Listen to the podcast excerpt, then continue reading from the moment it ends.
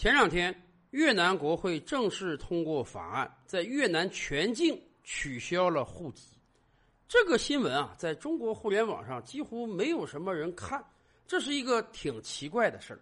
按道理说，越南有户籍管理制度，我国也有户籍管理制度，越南把它给取消掉了。可是我国没几个人关心这个事儿，为什么？因为经过几十年的发展。户籍对于中国普通老百姓来讲意义已经不是很大了。倒退几十年，对于很多农村人来讲，农转非获得一个城镇户口，那不亚于中一次彩票啊！有多少农村的人希望通过入伍求学来转换身份，从农村人变成城里人？为什么？因为过去几十年的经济制度啊。城镇户口确实是有非常大的优势的。拥有城镇户口，你在购买粮食、副食补贴、子女入学，甚至养老待遇上，都比农村人有非常大的优待。然而，经过最近几十年的发展，农村户口和城市户口几乎已经没有任何区别了，甚至在很多省份早就取消掉农村户口这个称谓了。而过去几年，全国各大二线城市开打抢人大战。对于很多城市来讲，哎，只要你愿意到我这个地方发展，我就马上给你城市户口。你不需要投资，不需要买房，户口就是你的。在今天中国，想获得一个城镇户口实在是太容易了。当然。没有户口也不对你有任何约束力。没听说你去哪个城市，人家要查你户口的啊？你没有我这个城市户口，我就不让你在这儿居住的。我们早就实现了全国范围内的人员的自由流通，所以“户口”这个词儿对很多年轻人来讲都更加陌生了。除非你今天非要在北京、上海这样超一流的大城市落户，否则户口。几乎可以认为它不存在。然而，当城镇户口变得越来越不值钱的时候，农村户口反而值起钱来了。农村人盼着农转非，今天有很多地方的城市人还想非转农呢。甚至有很多农业户口的人已经在大城市打拼几十年了，可是他们还不愿意放弃自己的农业户口。为什么？今天农村户口的含金量上来了。对于很多农村经济特别发达的乡村来讲，一个村就是一个农村经济集合体。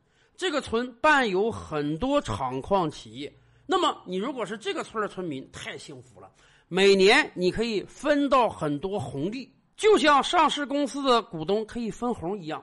你作为那个村的村民，简直你就是一个上市企业的股东了，好吧？毕竟中国几十万个村子啊，不是每个村子都有自己的村集体企业的。可是每个村庄都有宅基地，对于农民来讲，这恐怕是最大的一块福利了。城里人，你虽然有户口，但是你没有地呀。你如果想买房子，只能到开发商那里真金白银的去买。而对于农业户口的人来讲，农村的所有土地是归村集体所有的。当你要盖一个房子的时候，你就可以根据法律规定领到一块属于你自己的宅基地。这些年来，有很多人迟迟不愿意放弃自己的农业户口，有很大的一个原因就是宅基地的诱惑。今天有很多城里人觉得，哎呀，城市生活太不好了。你看，一方面是高企的房价，另一方面，你这个空气确实没有人家乡村清新自然。有很多城里人想，哎，我有没有可能到农村去买一块地，我自己建个房子啊，搞这个采菊东篱下，悠然见南山的生活？然而，这是不允许的。咱们国家对于耕地、对于农业用地看的是非常重的。我们早就有各种各样的法律条文出台，城里人，你不是农村人，你不是这个村的人，你就没有权利在这个村庄取得宅基地，在这个村庄盖房子。那么反过来讲，你是这个村的人，你就当然有了拥有宅基地的权利。这其中还牵扯到一个问题，什么呢？继承问题。今天你作为城里人有一套房屋，虽然咱们明定产权是七十年啊，但是。你这个房子实际上是可以无限的传承下去的。你传子，子传孙，子子孙孙无穷匮也。按照现行法律规定，你这个房子确实可以一直传下去。那么，农村的宅基地呢？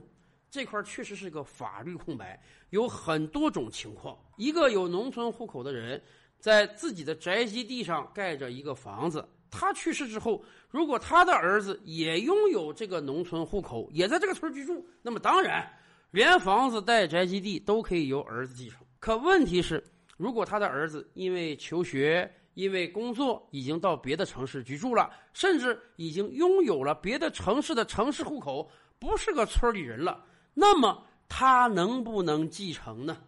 以往众说纷纭，最近很多省份已经有了明确规定，可以继承。为什么？因为虽然宅基地的所有权归村集体。但是宅基地上所盖的房子，那是房主本人的，这是房主的财产。既然是财产，就可以继承。而从另一个角度上讲，房地一体，房子不可能脱离土地而存在。大家可以看看你的房产证，现在早就改名叫房地产权证了。这个证上既要规定你的房子，也要规定你所占据的土地。所以。既然房子是遗产可以继承，那么房子下面的土地也应当可以继承。